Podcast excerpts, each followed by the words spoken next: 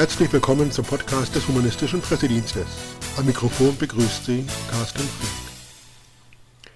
Sie hören den Mitschnitt des Vortrages von Ingrid Matthäus Meyer auf dem zweiten Deutschen Humanistentag 2013 in Hamburg zum Thema Staat und Kirche. Nach einleitenden Anmerkungen zum Widerspruch zwischen dem Grundgesetz und der politischen Praxis, was Kirchen anbetrifft, widmet sie sich mehreren Themen und Beispielen, um diese hinkende Trennung zwischen Staat und Kirche detailliert darzustellen. Die Staatsleistungen und ihre Ablösung, der dritte Weg der kirchlichen Sonderrechte, die Militärseelsorge, der staatliche Einzug der Kirchensteuer, theologische Fakultäten, Steuerbefreiungen für die Kirchen und weitere Finanzierungen. Eine Dreiviertelstunde kompakter Informationen aus der Praxis. Und nun Ingrid Matthäus Meyer. Säkularer Staat und Kirche. 1974 beschrieb Horst Herrmann, ein katholischer Theologe, in seinem Buch ein unmoralisches Verhältnis, genau dieses Verhältnis von Kirche und Staat in Deutschland. Unter anderem wegen dieses Buches und wegen seines Eintretens für das FDP-Kirchenpapier musste der damalige Wissenschaftsminister Rau, er war noch nicht Ministerpräsident, äh, Horst Herrmann entlassen aus dem Staatsdienst als katholischer Theologe. Er bekam dann einen Philosophielehrstuhl, auch ein Beispiel dafür, was hier an diesem Verhältnis unmoralisch ist. Ich bin gebeten worden, hier ein bisschen über, wie sie stand so schön in dem Artikel in der Mainpost, über die Architektur dieses Verhältnisses von Kirche und Staat zu reden. Das tue ich gerne. Da ich nun mal Richterin war, äh, ist es so, dass äh, ich der Ansicht bin, ein Blick ins Gesetz erleichtert die Rechtsfindung. Deswegen habe ich ungefähr 50 Mal fotokopiert die entscheidenden Passagen aus dem Grundgesetz. Die liegen auf den Tischen. Da die, mir wurde gesagt, da die ein weißer Zettel sind, kann sein, dass Sie den übersehen, aber Sie müssten da eigentlich lieben. Sie müssten sie bitte zur Hand nehmen, denn mir liegt vor allen Dingen daran aufzuzeigen, wie unser Grundgesetz einerseits und die Praxis, was die Kirchen angeht, sich widerspricht. Es gibt zwei entscheidende Grundgesetzartikel, die das Verhältnis Staat-Kirche in diesem Lande beschreiben. Auf diesem weißen Papier, ist ein bisschen duster hier, ich hoffe, dass Sie trotzdem reingucken können. Auf diesem Papier ist einerseits abgedruckt der sogenannte Artikel 4, die sogenannte Religions- und Konfessionsfreiheit, Dort heißt es, die Freiheit des Glaubens, des Gewissens und die Freiheit des religiösen und weltanschaulichen Bekenntnisses sind uns verletzlich. Wichtig ist, das betrifft auch die sogenannte negative äh, Religionsfreiheit, also nicht einer Kirche anzugehören. Der andere Kernartikel zu diesem Verhältnis ergibt sich aus der Weimarer Reichsverfassung. Wieso Weimar? Weil Artikel 140 des Grundgesetzes, damals im Parlamentarischen Rat, global die meisten Kirchenartikel von Weimar in das Grundgesetz inkorporiert hat. Deswegen ist das geltendes Recht und zwar gleichrangig mit dem gesamten übrigen Grundgesetz. Dort gibt es einen, können Sie nachlesen, auf diesem weißen Zettel. Mir liegt sehr daran, weil die Kirchen fast immer sagen, das stimme alle nicht.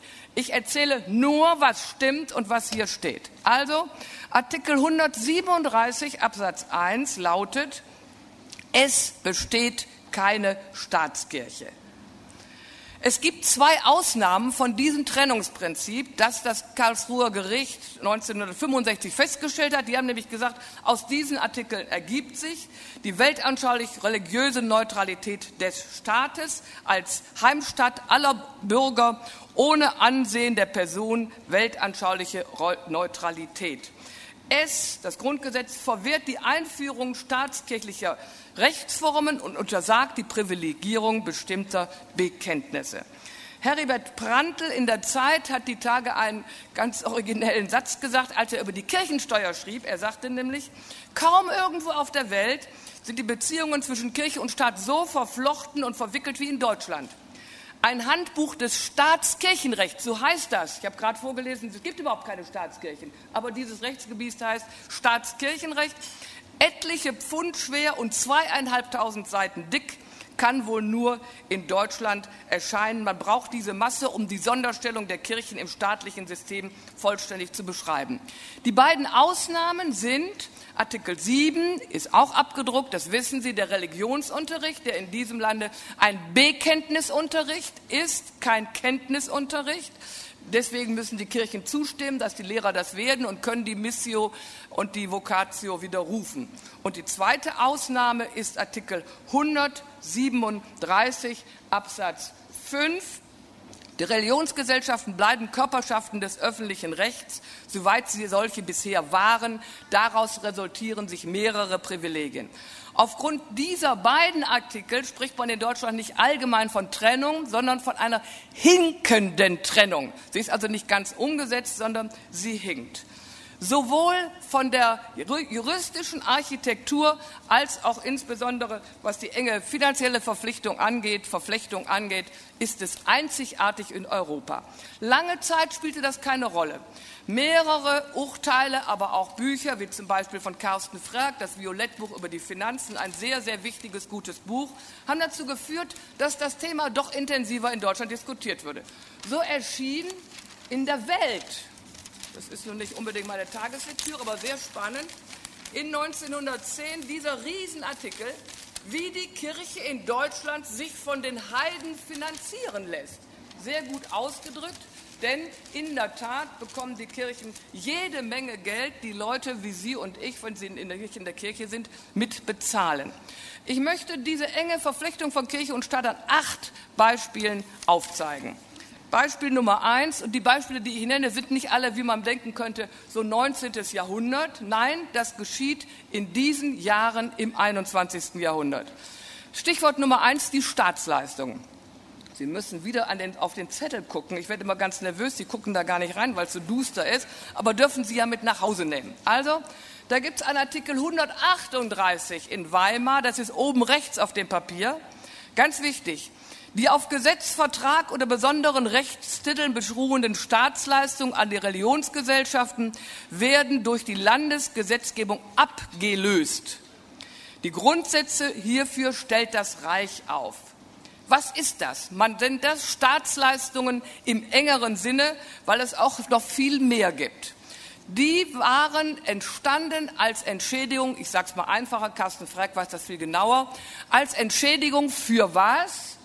Für die Enteignung von Teilen des Kirchenvermögens im Jahre 1803. Sie haben richtig gehört, 1803 durch den sogenannten Reichsdeputationshauptschluss dieses sind im Jahr etwa 460, 470 Millionen. Es wird von den Ländern bezahlt, außer Hamburg und Bremen. Deswegen, Conny, muss ich dich da korrigieren. Wir zahlen dann, also du in Hamburger zahlst da nicht mit, sondern ihr, ihr zahlt, habt das hier Gott sei Dank in Hamburg nicht.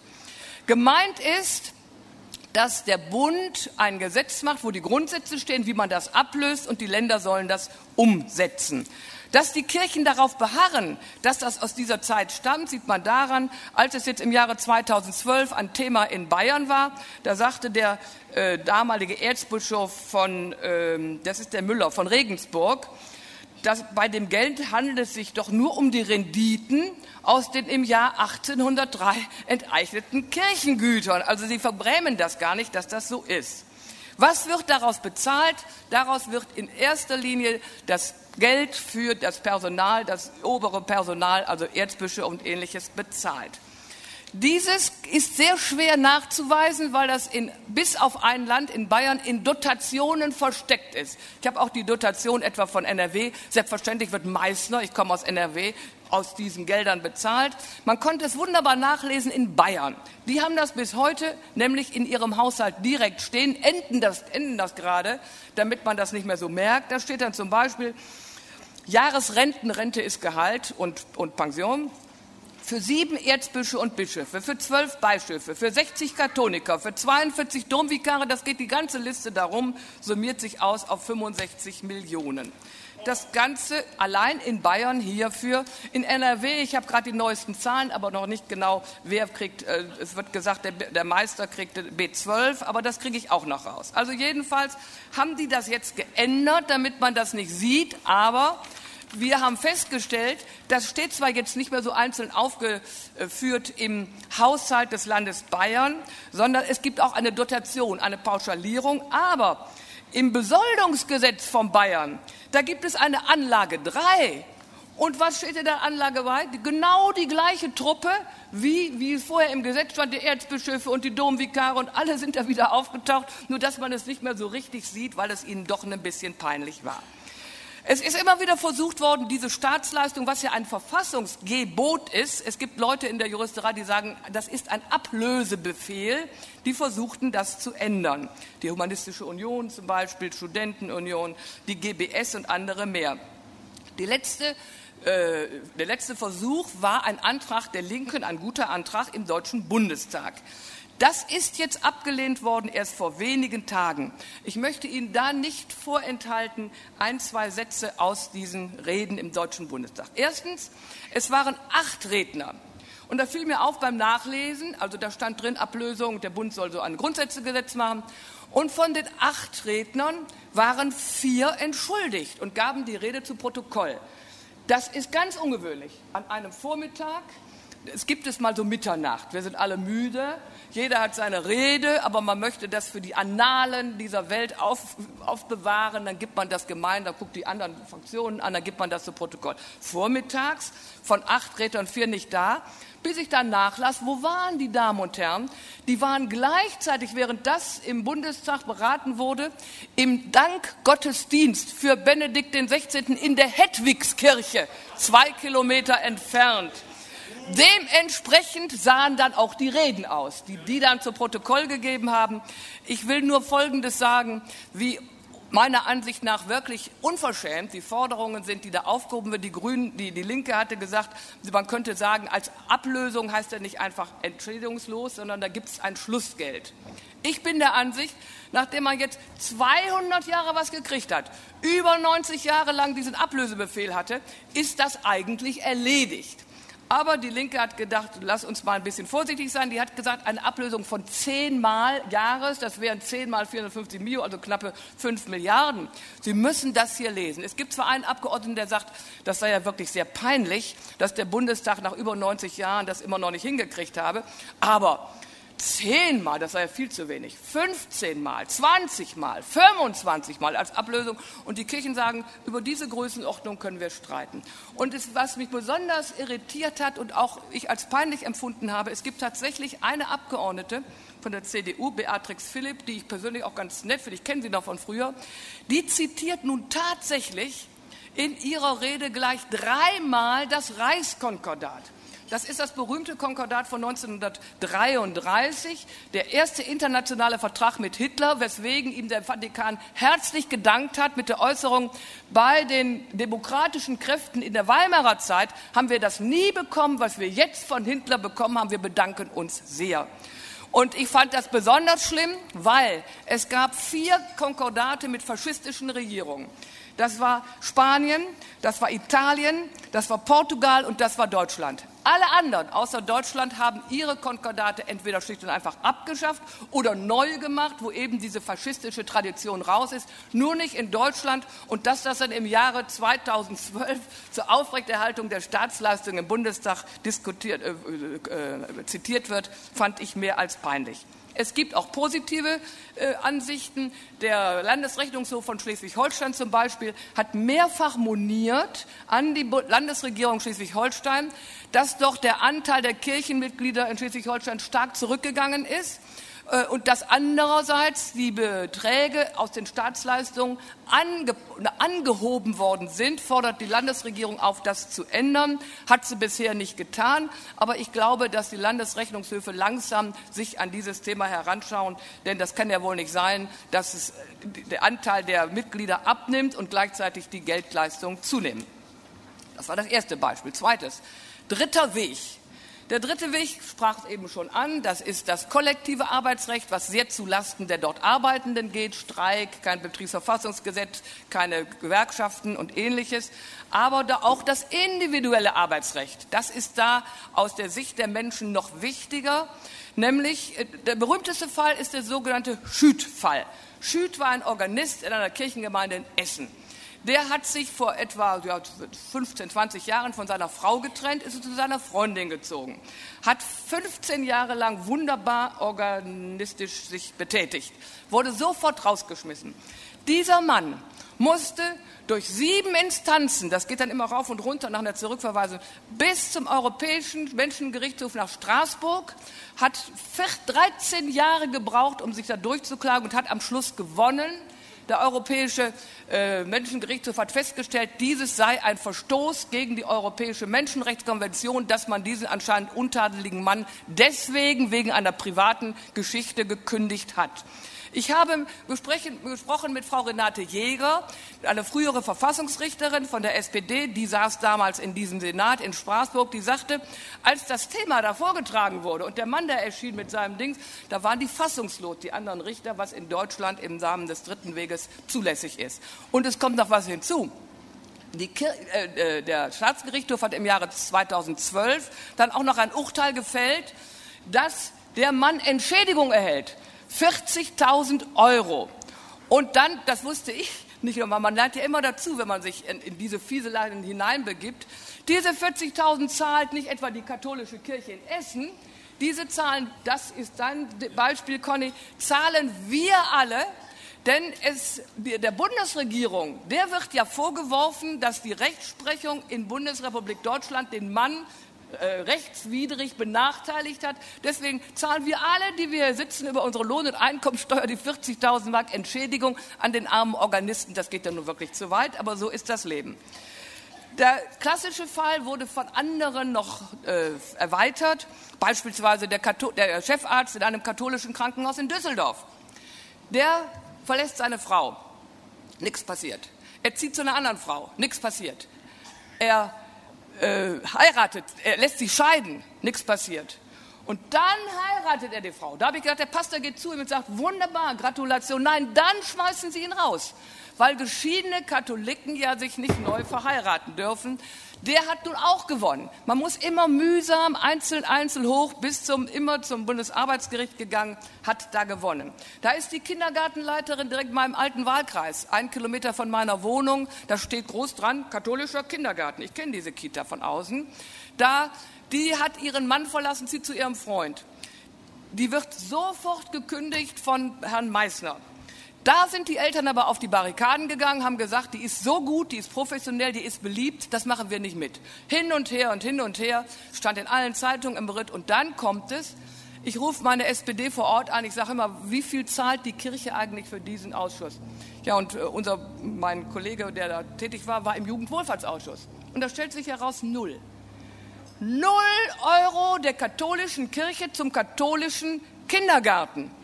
Die haben früher in dem Bereich Kindergärten immer so zwischen 5 und 11 Prozent bezahlt, aber sie sagen, ach, dann machen wir den vielleicht zu. Jedenfalls mit 0 Euro Beteiligung, 100 Prozent Oberhoheit über das Privatleben der dortigen. Das hat selbst der Rhein-Sieg-Kreis, der sonst, wo, wo, mein Wahlkreis war, äh, der ansonsten doch relativ katholisch ist, das hat er nicht hingenommen. Auf Antrag der SPD hat die Stadt Königswinter beschlossen, der Kirche wird gekündigt. Jetzt gibt es einen neuen Träger, einen evangelischen, aber immerhin diese Grundrechtsverletzung Vergewaltigung findet nicht mehr statt.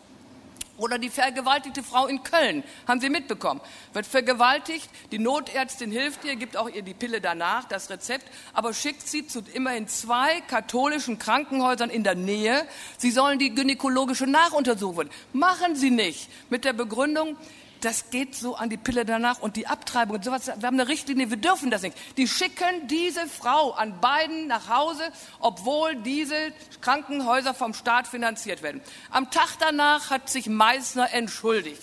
Und ich sage Ihnen, das hat er nicht getan aus Mitleid mit dieser Frau. Es ging eine Welle der Empörung durchs katholische Rheinland und es wurde angedroht, es treten ganz viele aus. Er musste da also die Reißleine ziehen.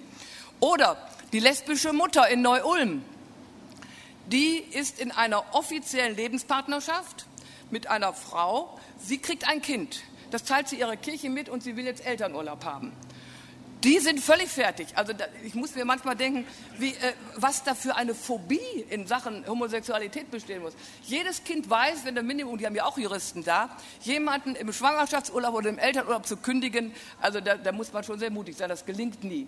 Die kündigen ihr sofort, verlieren natürlich sofort den Prozess vom Verwaltungsgericht Augsburg. Ich hätte furchtbar gern gewusst, wie das hochgegangen wäre, aber sie haben sich mit ihr verglichen, sie sollen eine gute Abfindung bekommen haben, hätte ich auch gemacht, wenn ich sie wäre, aber man muss wissen, wissen, bevor der Vergleich zustande kam, dieses steht fest, keine, kein Märchen, hat man ihr angeboten, wenn du dich von deiner Lebenspartnerin trennst, ich weiß nicht, ob das da auch Scheidung heißt, aber es ist materiell eine Scheidung, wenn du richtig offiziell dich scheiden lässt, dann darfst du das Kind weiter erziehen und dann darfst du bei uns bleiben. Diese Heuchelei, dieser Verstoß gegen die Menschenwürde ist wirklich unerträglich und kennzeichnet dieses kirchliche Arbeitsrecht.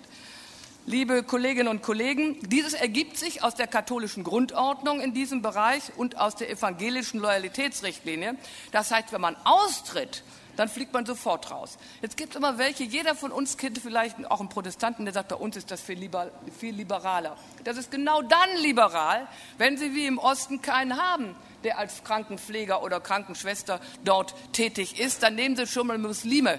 Aber so Leute wie uns, die wollen sie nun mal überhaupt nicht haben. Es handelt sich um 1,3 Millionen Arbeitsplätze. Caritas, Kirchen und Diakonie sind der zweitgrößte Arbeitgeber in Deutschland. Und äh, diese, man kann also nicht nur nicht austreten, sondern 1,3 Millionen Arbeitsplätze sind Juden, Muslimen, Agnostikern, äh, und Atheisten von vornherein verschlossen in diesem Lande.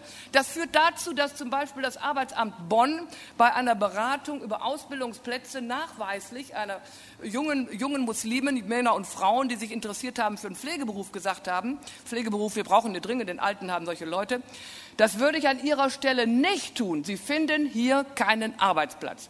Und den Medizinstudenten in Köln sagt man, tretet man nicht aus. Die, die, die, ihr kommt hier nicht in ein katholisches Krankenhaus rein. Also alles Dinge, die aus meiner Ansicht nach wirklich gegen die Menschenwürde verstoßen. Es gibt mittlerweile auch andere Urteile. Ich will nur zwei Beispiele nennen. Was sagt denn die Kirche dazu? Die Kirche sagt, gucken wir doch mal in weißer Zettel, Artikel 137 Absatz 3 den müssen Sie wirklich fast auswendig kennen. Jede Religionsgesellschaft ordnet und verwaltet ihre Angelegenheit selbstständig innerhalb der Schranken des für alle geltenden Gesetzes. Da steht ordnen und verwalten. Im Jahre 1985 hat leider das Bundesverfassungsgericht daraus eine Selbstbestimmung gemacht. Und Selbstbestimmung ist natürlich ein Mehr als ein Orten und Verwalten. Deswegen sagt die Kirche immer, Karlsruhe steht hinter uns, was formal auf dem Papier bis heute stimmt, wenn wir nicht ein anderes Urteil kriegen. Es steht aber Ordnen und Verwalten und dann noch in den Schranken des für alle geltenden Gesetzes. Dies hat zum Beispiel, wie ich finde, in einem wunderbaren Urteil das Landesarbeitsgericht Hamm benutzt und hat gesagt, im Grundgesetz gibt es auch in Artikel 9, das ist das Streikrecht unterstellt, Selbstbestimmung steht da, sie haben sich da nicht zu geäußert, haben sich gar nicht damit angelegt, haben aber gesagt, da muss ich das abwägen und in diesem Fall gilt bei der Abwägung des, der Artikel 9, Landesarbeitsgericht hat gesagt, die dürfen streiken. Das ist dann hochgegangen, weil die Kirche nie freiwillig auf ein Recht verzichtet. Ich habe all die Dinge im Kopf über die Jahre. Nie, außer es bleibt ja gar nichts anderes übrig. Dann ähm, tut sie das. Sie ist hochgegangen und das Bundesarbeitsgericht hat ja, wie Sie wissen, im November ein Urteil gefällt, wo die, die, die Tür für das äh, Streikrecht ein ganz klein bisschen geöffnet wurde, aber so schlecht, dass Verdi gesagt hat, wir erheben dagegen Verfassungsklage, weil es praktisch in der Hand der Kirchen liegt, wie sie das regeln. Und dass das man gar nicht auch erst reinkommt, sieht man auch in den Ausschreibungen. Ich habe sie hier alle vorliegen. Physiotherapeut, man muss Identifikation mit dem Zielen einer Kirche, also in einem Krankenhaus. Medizinisch-technische Assistentin, die sitzt im Labor, steht hier beschrieben. Nein, Mitglied der Kirche. Berater auf Drittmittelfinanzierung, beiden, katholisch und evangelisch. Bitte geben Sie Ihre Konfession im Lebenslauf an. Ich bin sicher, das wäre heute gar nicht mehr erlaubt. Die Johanniter, evangelische Krankenpflegerin. Dabei ist notwendig die Identifikation mit dem christlichen Träger. Und dass es da sogar skurrile Dinge gibt. Das bischöfliche Ordinat Eichstätt hat eine Reinigungskraft gesucht für ihre Jugendstelle Weißenburg. 1,5 Stunden in der Woche. 1,5 Stunden in der Woche. Soll ordentlich putzen können und so. Wir erwarten zudem die Zugehörigkeit zur katholischen Kirche sowie die Identifikation mit ihr und ihren Zielsetzungen. Ich stelle mir mal vor, in den anderthalb Stunden, ja, ja, also ganz furchtbar. Genau. Aber wie gesagt, Leider ist vor wenigen Tagen das Urteil in Bezug auf einen Pädagogen nach 20-jähriger untadeliger Tätigkeit gefällt. Bundesarbeitsgericht hat gesagt, äh, der müsse, der dürfe nicht austreten, das sei ein schwerer Loyalitätsverstoß. Irgendwann, ich bin ganz sicher, werden wir die Treppe raufkommen, denn äh, beim Pädagogen kann man ja noch darüber streiten, obwohl ich der Meinung bin, der Pädagoge, der war ja auch nicht christlicher Erzieher oder Religionspädagoge. Das gilt für Gärtner, das gilt für die Putzfrauen, das gilt für die IT-Leute. Die haben überhaupt nichts mit Verkündigung zu tun. Also äh, bisher ist es aber ganz hart. Zweite Geschichte, wo Sie sich darauf berufen, Paragraph 9 des Allgemeinen Gleichstellungsgesetzes. In der Tat, da wurde eine Richtlinie von der EU-Kommission umgesetzt und in diesen Paragraphen hat sich das Selbstbestimmungsrecht eingeschlichen. Als ich das las, wurde mir ganz schlecht, aber ich, ich kenne, ich weiß ja nun wirklich, auf der anderen Seite sitzen immer Heerscharen von Kirchenjuristen, die alles regeln und überall aufpassen. Das ist also beim Bundestag da gelungen.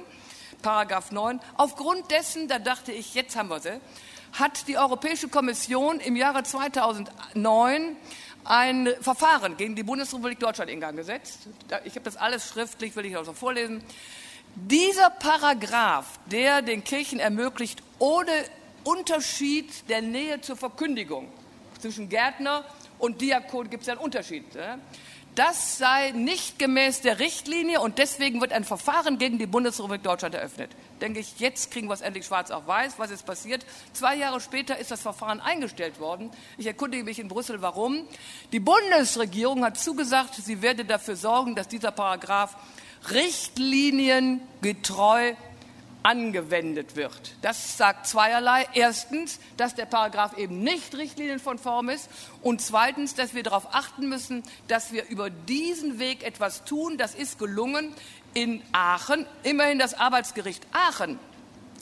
Da ist die katholische Kirchengemeinde St. Peter und Paul in Eschweiler dazu verurteilt worden, einem Krankenpfleger 3000 Euro Entschädigung wegen Diskriminierung zu zahlen. Die haben ihn nämlich nur wegen der Konfessionslosigkeit abgelehnt. Arbeitsgebiet Aachen. Aachen, das ist bei uns da in der Gegend, das ist schon allerhand mit der Begründung. Das würde doch bedeuten, dass die Kirche nicht bis ins Unendliche ihre Mitglieder bevorzugen und nur dann andere Bewerber nehmen darf, wenn sie keine findet, sagte der Gerichtssprecher. Recht hat er. Und warum ist das Ganze so problematisch? Weil zu diesem dritten Arbeitsweg gehört die sogenannte Caritas-Legende. Caritas-Legende übersetzt man folgendermaßen. Die Kirchen, Caritas und Diakonie haben jede Menge Sozialeinrichtungen, die sie in Gang setzen, organisieren. Und ich will nicht verhehlen, da machen die oft was sehr Gutes. Nicht, dass wir uns da falsch verstehen. Aber der normale Bürger denkt, das würde von den Kirchensteuern bezahlt, von den Kirchen. So jemand wie der Kollege Thierse im Bundestag, der behauptet, dass bis heute Deswegen ist es da kein Caritas-Legende, sondern schon mehr eine Caritas-Lüge, aber das lasse ich jetzt mal weg, weil er natürlich weiß, dass das nicht stimmt. Krankenhäuser werden, was die Investitionen angeht, vom Krankenhausfinanzierungsgesetz des Landes bezahlt und die Betriebskosten natürlich von den Sozialversicherungen oder von eigenen, sagen wir mal, der, der, der Einzimmervertrag oder so etwas. Genauso bei den Altenheimen. Anders war es bei den Kindergärten, ich sagte zwischen 5 und 12 Prozent, hat sich aber deutlich geändert. Das heißt, dass natürlich dann in großen Teilen dieser Republik, in Berlin ist das anders, da arbeitet mein Sohn äh, und da ist, ist das nicht so massiv, aber in großen Teilen, ich komme aus dem Münsterland, habe ich studiert, in Bayern, da sind zum Beispiel die Kitas zur Hälfte oder mehr in konfessioneller Hand. Und dass das auch was bedeutet für die Leute. Als mein Mann und ich vor 30 Jahren unser Mädchen einstuhlen wollten, kam der Pfarrer ins Haus. Katholischer Kindergarten. Fast derselbe von dem, den wir uns jetzt durchgesetzt haben. Da sagt er, hören Sie mal, da steht Vaterstrich, Mutterstrich, Tochterstrich, Sohnstrich. Was wollen, was heißt das? Ja, wir sind alle nicht in der Kirche. Was wollen Sie dann im katholischen Kindergarten? Es gibt hier weit und breit keinen anderen. Ja, dann gründen Sie doch eine Elterninitiative. Ich sage, hören Sie mal, wir wollen Kinder gerne haben, weil Kinder wollten und Kinder lieben, aber ein Diplom-Mathematiker und eine äh, Richterin, die mittlerweile im, im, Bundestag war, die kriegen doch nicht Kinder deswegen, um danach eine Elterninitiative zu machen. Die Kommunen müssen dafür sorgen, das ist eine der Forderungen von Gerdia, dass in ausreichender Entfernung auch kommunale Kindergärten vorhanden sein müssen. Das Ganze nimmt zu an Zahlen. Warum? Zum Beispiel in Ostdeutschland verkauft oder übergibt, hat jedenfalls eine Regelung ein kommunales Krankenhaus an einen kirchlichen Träger Mit einem Schlag ist die gesamte Mitbestimmung nach dem Betriebsverfassungsgesetz weg, weil die jetzt ein kirchlicher Träger sind. Alles nachweisbar. Äh, in meinem eigenen Wahlkreis gab es das auch. Die haben geklagt, beim ersten Arbeits bei der unteren Instanz gewonnen und dann verloren. Und es gibt einen zweiten Grund, warum das zunimmt. Es gibt einen Brief, der habe ich an Sie gefragt, von der Ute Schäfer, die Ministerin für Familie, Kinder, Jugend, Kultur und Sport des Landes NRW. Hier geht es um die Kinder. Da habe ich gesagt, du hör mal, mir wird gesagt, wir haben auch deswegen so viele konfessionelle Kinder und so ganz wenig kommunale, weil du die mehr subventioniert als die anderen. Dachte, das ist der Fall, hat mir in dem Brief geantwortet. Das sei noch zwar unter der Rüttgers-Regierung gemacht worden, aber das wäre geltendes Recht und sie wollen das auch nicht ändern. Wenn eine Kommune einen Kindergarten machen will, muss, wenn das ein kirchlicher Kindergarten ist, dann kriegt sie vom Land dafür 88 Prozent. Bei freien Träger 91, das ist die Arbeiterwohlfahrt, bei, äh, bei Elterneninitiativen 96, das sind die, die ich ja machen sollte, als unsere kleine Tochter dahin wollte. Wenn die einen kommunalen Kindergarten hat, kriegt sie nur 79 Prozent. Der Staat gibt also für einen kommunalen Kindergarten viel weniger an Zuschuss als an für einen konfessionellen. Das ist einer der Hauptgründe dafür, warum wir ein System haben wie mit kommunizierenden Röhren. Je mehr Mitglieder aus der Kirche austreten, umso schärfer nimmt die Konfessionalisierung des Sozialwesens in diesem Lande zu. Und das halte ich für unerträglich und da müssen wir uns gegen wehren.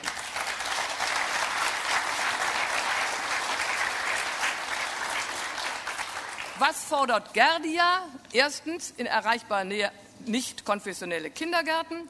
Zweitens es gibt eine ganz andere Lösung. Ich weiß, dass gesucht wird mit Tarifvertrag und was weiß ich.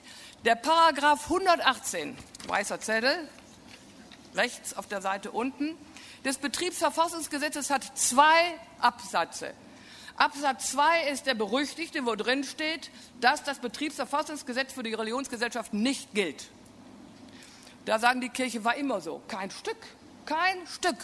Das, in, in, Weimar gab es ein Reichsrätegesetz parallel zu unserer Verfassung. Das war also sehr wohl kompatibel.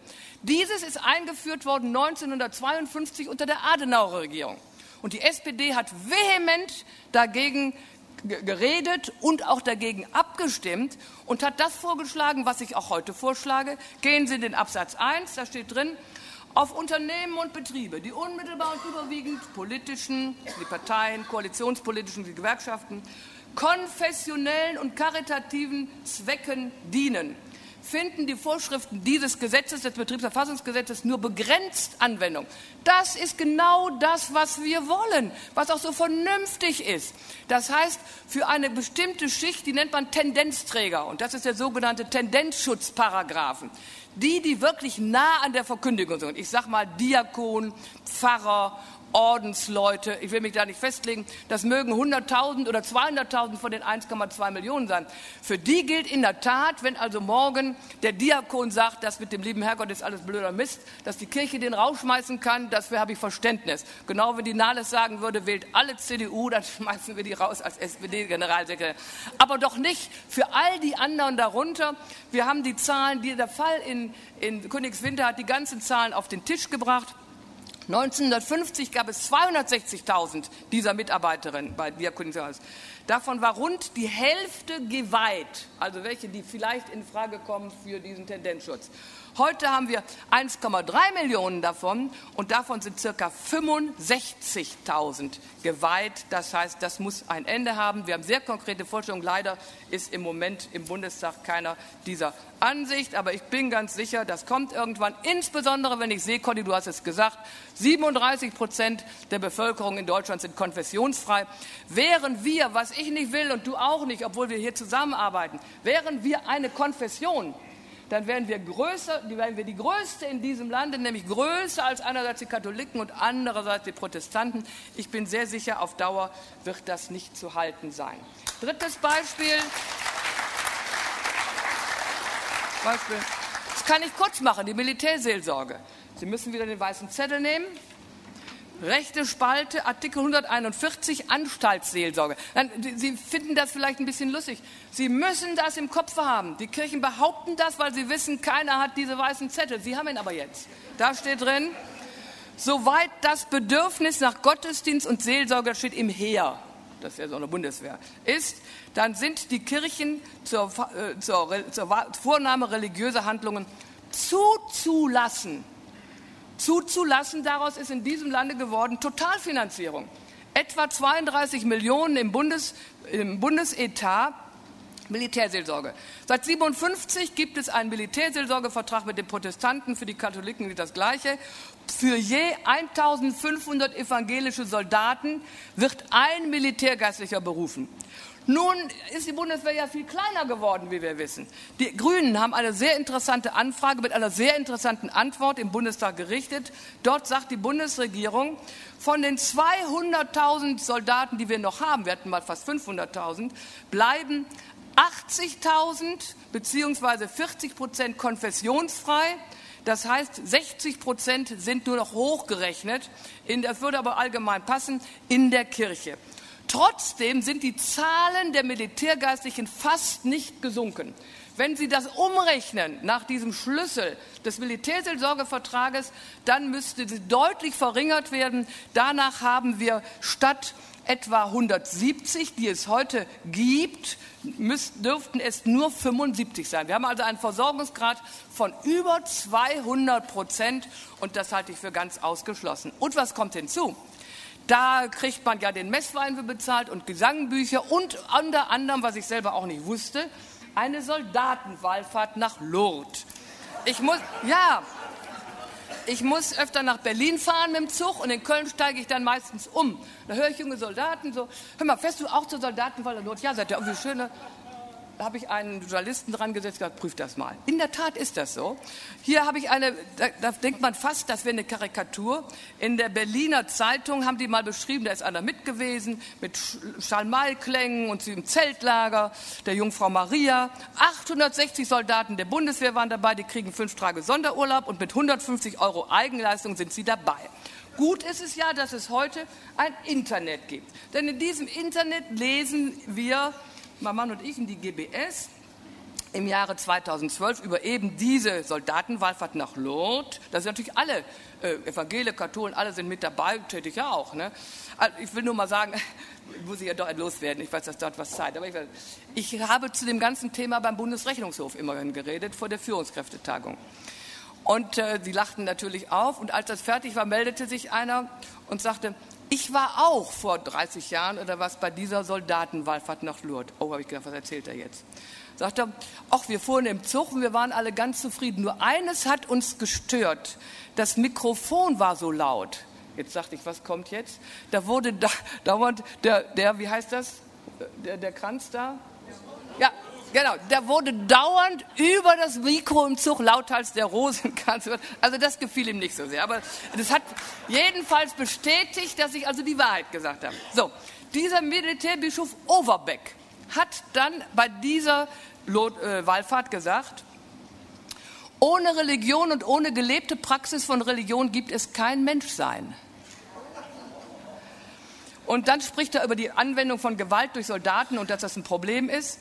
Mit einem festen Glauben lassen sich solche Entscheidungen gewissenhafter treffen. Da hatte er uns natürlich erlebt. Mein Sohn war einer der letzten Leute bei der Bundeswehr, hat sich bewusst dafür entschieden.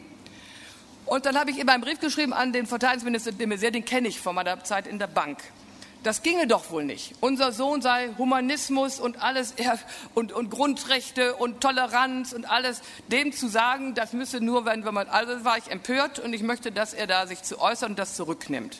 Mit besten Grüßen Matthäus Meyer und Robert Meyer, der Vater von dem Sohn.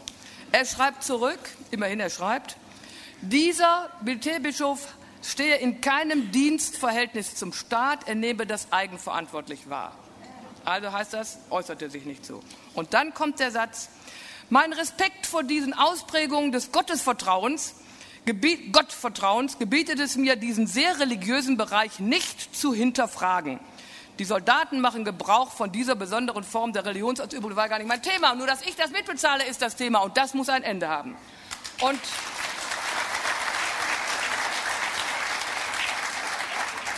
Und ich habe wenigstens eine Antwort bekommen. Ein guter Freund von uns, immerhin Oberst im Generalstaat AD, hat ihm geschrieben, er wünschte sich, dass der, die militärische Führung der Bundeswehr sich vor die nicht konfessionell äh, gebundenen Soldaten stellt und die öffentliche Diskriminierung und Entwürdigung zurückfällt. Der hat nicht mal eine Antwort bekommen. Das, was man erreicht hat, dass nach zwei Tagen vom Internet die Äußerungen vom Overbeck verschwunden sind, war ja schon mal etwas. Ne? Ähm, viertes Beispiel, Kirchensteuer. Das brauche ich nicht zu vertiefen, das wissen Sie alle. Das ergibt sich, so sagen die Kirchen, weißer Zettel, jetzt finde ich meinen eigenen nicht mehr, aber ich habe es im Kopfe, dass, äh, ich glaube, das ist Absatz 6, Sie sollten mal nachschauen, dass äh, die Kirchen das Recht haben, eine Religionsgemeinschaft, aufgrund der bürgerlichen Steuerlisten Steuern zu erheben. Was war damit gemeint? Und das ist übrigens bei der Einkommensteuer noch heute so in Bayern, nicht bei der Lohnsteuer. Das heißt, der Staat hat ja Listen. Matthäus Meyer zahlt so und so viel Lohn und Einkommensteuer. Die übergibt sie, wenn ich in der Kirche wäre, der Kirche, die, aha, die Annexsteuer, Kirchensteuer, Annex heißt also daran gebunden, die wende ich darauf an und dann zahlt die Frau Matthäus Meyer so und so viel Kirchensteuer. Das ist gemeint und nicht mehr. Alles Dinge, wo Sie sehen, dass das Grundgesetz entweder pervertiert wird oder aber haarscharf dran vorbei es interpretiert wird. Im Laufe von Weimar wurde da schon, dass der Staat es ab und zu eingezogen hat. Und äh, als dann äh, die Frage ist, wann ist es denn gekommen, dass es in der Lohnsteuerkarte stand? Das ist erst gekommen 1934. Steht nicht in diesem Reichskonkordat, aber in unmittelbaren Zusammenhang, weil auch immer gesagt wird, der Hitler, der hätte nichts mit den Kirchen und zu, und das wäre also ganz furchtbar. Im Gegenteil, die Nationalsozialisten waren, weil sie gegen die Bolschewisten waren, massiv mit den Kirchen verbandelt, haben nicht nur das Reichskonkordat gemacht, sondern ihnen alles Mögliche zugeschanzt und insbesondere als Gegenleistung auch diese Lohnsteuerkartenformulierung. Das ist eingeführt worden in 33 und ab 1. 1. Januar 1934 stand das zum ersten Mal darauf. Es gibt kluge Leute, die sagen, Juristen, immerhin Maunz Dürich, ein ganz bekannter Verfassungsrechtler, er hält das für verfassungswidrig, denn das steht ja auch, jetzt ist natürlich mein Dumm, dass ich meinen Zettel da verloren habe, dann müsst ihr da nachgucken, ist Artikel 136, Weimarer Reichsverfassung, dass man, ja danke, nicht gezwungen ist, sein Bekenntnis zu offenbaren, es sei denn, eine öffentliche Aufgabe hängt davon ab. Und Maunz Zürich sagt, nein, das ist überhaupt kein Grund. Das hält er für verfassungswidrig. Ich habe gerade einen bekommen. Also ich kriege es auch noch so zusammen. Aber man muss wissen, es hat ein konfessionsloser Arbeitgeber vor Jahren dagegen geklagt. Und das Bundesverfassungsgericht hat seine Klage noch nicht einmal zur Befassung angenommen. Das dazu. Dass das nicht das Ende ist bei dieser sehr engen Verwandlung der Finanzierung möchte ich an einem Beispiel zeigen, was meist nicht bekannt ist. Sehr relativ kompliziert und nicht bekannt. Also die, also noch etwas, die Kirchen äh, bezahlen an den Staat dafür eine Pauschale, die ist zwischen 2 und 4 Prozent und sagen, damit ist ja alles abgedient. Aber man muss wissen, erstens, die Kirchensteuer ist total absetzbar. Ich kenne keine andere Spende, die ohne Begrenzung oder ohne Koppelung an was anderes total absetzbar ist. Im Subventionsbericht steht jährlich drin, wie viel das kostet. Die Absetzbarkeit der Kirchensteuer, die etwa 9 bis 10 Milliarden beträgt, kostet den Staat laut Subventionsbericht immer zwischen 2,8 und 3 Milliarden Euro. Also eine ganze Menge Geld, der da reingeht. Und wenn die Kirchen eigene Kirchensteuerämter aufbauen müssten, was ja eigentlich das Normale wäre, wie es in anderen Ländern ist, dann würde das, nach, wenn man das vergleicht mit den Österreichern, etwa anderthalb Milliarden kosten. Also die gewinnen tatsächlich was. Und der Arbeitgeber, da geht man davon aus, dass die das ungefähr 280 Millionen kostet, die kriegen alle gar nichts dafür. Mal gucken, ob wir nicht irgendwann noch einen Arbeitgeber finden, der da mal gegen losgeht, denn das alte Urteil ist doch schon sehr alt. Aber jetzt will ich sagen, auf was es mir jetzt ankommt.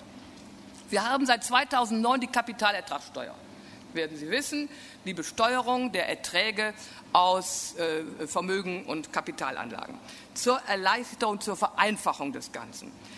Das furchtbar einfach. Die Kirchen, wer Mitglied der Kirche ist, könnte ja darauf selber dann die Kirchensteuer zahlen. In seiner Einkommensteuererklärung gibt er das an. Das tun wohl manche Kathol Katholiken und Protestanten nicht. Da ist die Kirche an den Staat herangetreten und hat gesagt, ihr müsst uns da was helfen. Und sie hatten gemeinsam eine gute Idee, denn die Bundesregierung hat im Jahre 2011 einen Gesetzentwurf vorgelegt, haben gesagt, das machen wir so wie bei der Kirchensteuer. Da steht das auf der Lohnsteuerkarte.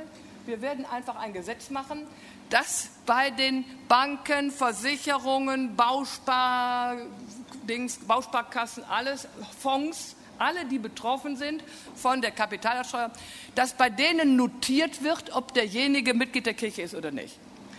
Das haben die Leute natürlich mitbekommen. Es gab einen Riesenaufstand und in der Anhörung des Bundestages hat der Bundesdatenschutzbeauftragte gesagt, das sei nun ganz eindeutig unzulässig, ein Verstoß gegen den Datenschutz. Dann würden diese betreffenden Institutionen, Sparkasse, Volksbank und so weiter, bei 90, bei 90, wie heißt das, wie heißt das, Account? Konten, ja, danke. Also bei 90 Millionen Konten würden die, würden die wissen, ob die Mitglied sind, ja oder nein. Das wäre unzulässig. Daraufhin hat der Bundestag gesagt, das stimmt, das geht so nicht. Ich habe jetzt alles hier schriftlich. Und machen wir das so, bevor die das erfahren, ja oder nein, rufen die einmal im Jahr beim Bundeszentralamt für Steuer an. Ich mache das, geht natürlich alles digital, ne? aber wir rufen beim Bundeszentralamt für Steuer an, das sitzt in Bonn. Da sagt dann, sagen wir mal, die Deutsche Bank oder die Volksbank, die Matthäus Meyer, für die will ich Kapitalertragssteuer anführen. Das ist immer Willi Müller, ich bin ja noch mal nicht in der Kirche. Willi Müller, ist der in einer Kirche? Denn dann kann ich das abführen und gleich überweisen. Und so war es ja geplant und da ist jetzt eingeführt worden, bevor die Deutsche Bank oder die Volksbank da nachfragt, muss sie erst mir und Ihnen mitteilen, ich will da nachfragen aber Sie haben das Recht, das zu verweigern. Sie können gegenüber dem Bundeszentralamt für Steuern sagen, Sie wollen das nicht, dass die das alles erfahren. Und dann ist das ein Sperrvermerk. Und das Bundeszentralamt für Steuern wird der Deutschen Bank, der Volksbank mitteilen, einen sogenannten Nullwert. Sie sehen aus dem Ganzen, es handelt sich um Seiten und Seiten und Seiten Gesetzgebung und Begründung. Das ist ja völlig klar, hochkomplex. Dieses ist so beschlossen worden. Das Gesetz ist also etwas geändert worden. Gott sei Dank, man hat ein Widerspruchsrecht. Aber vor drei Wochen haben sie das Gesetz schon wieder geändert, weil das Bundeszentralamt für Steuern gesagt hat, haha, das soll stattfinden zwischen dem 1. Juli und dem 30.09. Das kann aber sein, in der kurzen Zeit kriegen wir das, wenn, wenn sich da nur 20 Prozent der Leute melden und sagen, wir wollen ein Sperrvermerk, das kriegen wir gar nicht hin. Da brauchen wir 50 Arbeitskräfte. Steht alles nachzulesen. Der Rechnungshof hat sich kaputt gelacht, als ich das davor trug. Also, da kann es passieren, dass wir etwas mitteilen, was wir gar nicht dürfen.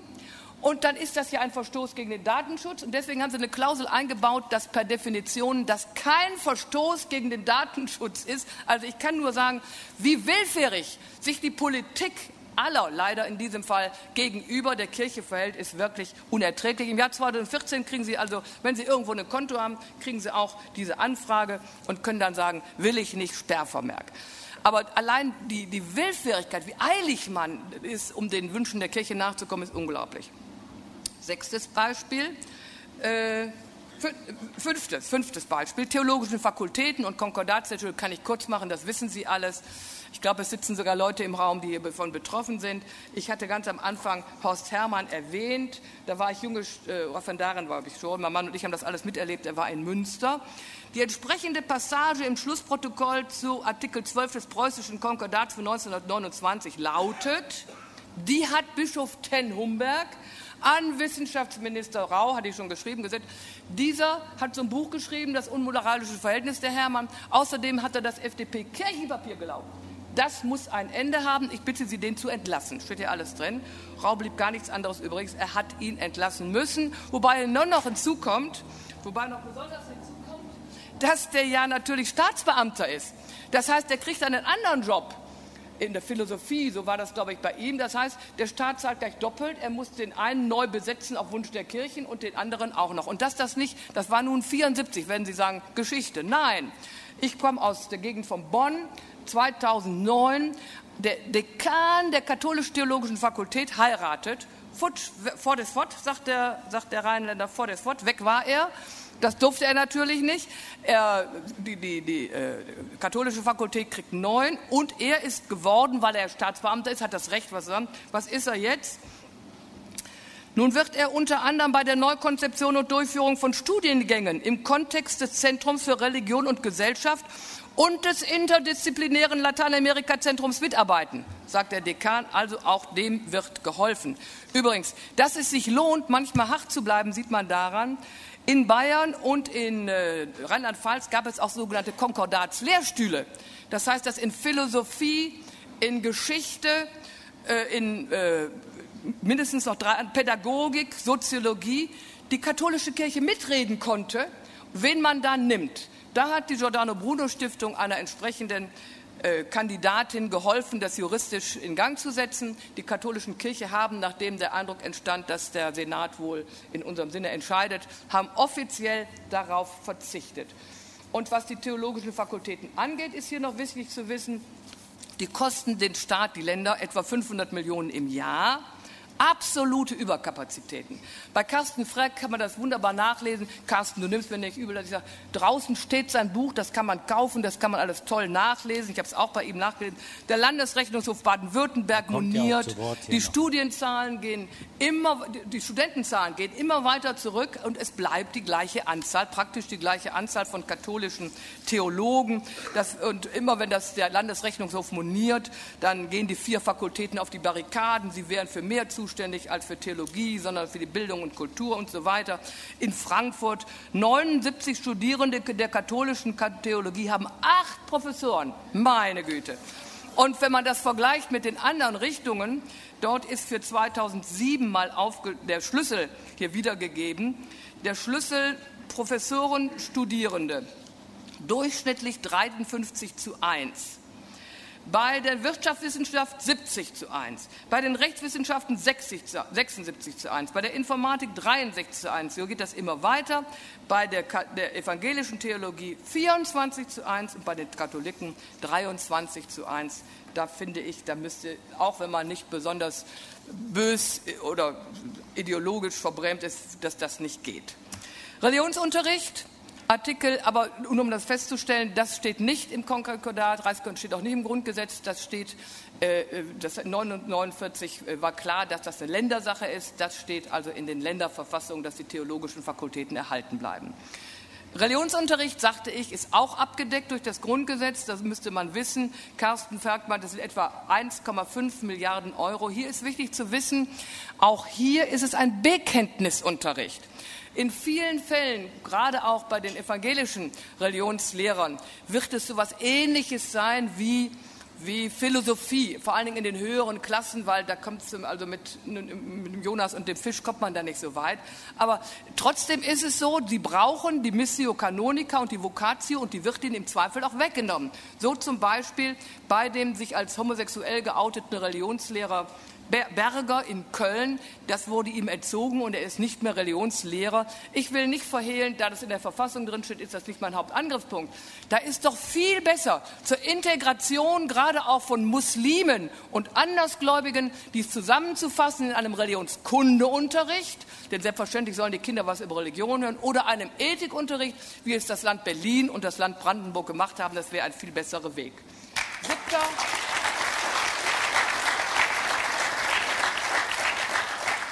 Siebtes und vorletztes Beispiel. Es gibt die sogenannten negativen Staatsleistungen, das Verzicht auf Einnahmen. Die Kirchen sind befreit als Körperschaften von der Grundsteuer, von der Erbschaftssteuer, von der Grunderwerbssteuer, von den Baugenehmigungsgebühren, von den in vielen Ländern von den Gerichtsgebühren. Besonders interessant ist, die Linke hat in mehreren Ruhrgebietsstädten die Frage gestellt, hier in diesem Fall in Gladbeck, wie hoch denn der Erlass der, der, der Grundsteuer bei den Kirchen wäre. Die Antwort in allen Städten, wo Sie gefragt haben, ist die, das wisse die Stadt nicht. Die Grundsteuerveranlagung macht das Finanzamt. Und wenn dann die Veranlagung an die Stadt geht, dann können Sie darauf den Messbetrag erheben. Sollte jedoch eine Grundsteuerbefreiung durch das Finanzamt festgestellt werden, dann erfolgt ja überhaupt keine Mitteilung an die Stadt. Und wenn da keine ist, dann wissen Sie nichts. Somit ist leider nicht bekannt, in welchen Fällen Grundsteuerbefreiung gewährt wurde. Nach Rücksprache mit dem Finanzamt legen auch dort keine Daten vor, mit deren Hilfen die Frage beantwortet werden können. Selbst wenn derartige Datensammlungen vorliegen, würde das Finanzamt diese unter Berufung auf was? Steuergeheimnis, haben wir gerade, ich sage nur Höhnes, würden die nicht geliefert werden können, weil der ist ja dann, die haben sie rechtzeitig noch gepackt, weil die sagen, können wir gar nicht feststellen. Die Berechnungen sind, dass allein die äh, Grundsteuer etwa 850 Millionen ausmacht. Und damit komme ich zu dem letzten Beispiel, was es sonst noch alles so gibt. Noch einen Punkt noch, der ist für Hamburg auch wichtig. In mehreren Ländern, dazu gehört Hamburg, sind die Kirchen als öffentlich-rechtliche Religionsgesellschaften von den Gerichtskosten befreit. Dies spielt gerade eine Rolle, wenn Medien verklagt werden. Dieser Bischof von Regensburg, der mittlerweile die in der, der leitet diese Kongregation in Rom, wo früher Benedikt XVI. das selber gemacht hat. Das ist ein ganz harter. Der hat alle möglichen Leute verklagt, was den Missbrauch angeht. Die Zahlen stimmten nicht und und und. Er hat sie alle verloren und dort zumindest, wo der Beklagte in Hamburg war, weil hier das Geld gibt, die Länder machen das unterschiedlich, kann die Kirche das, ohne dass sie Gerichtskosten zahlen muss, auch wenn sie verliert. Und dass das nicht gerade die Prozessfreudigkeit eines Bischofs Müller herabsetzt, wenn er weiß, ich muss keine Prozesskosten bezahlen, das ist auch klar eine völlig verrückte Geschichte. Und damit komme ich zum letzten Punkt. Es gibt noch alle möglichen Kleinigkeiten hier und da. Und eine von denen, die ich hier schon drinstehen hatte, da wusste ich das noch gar nicht, lieber Conny.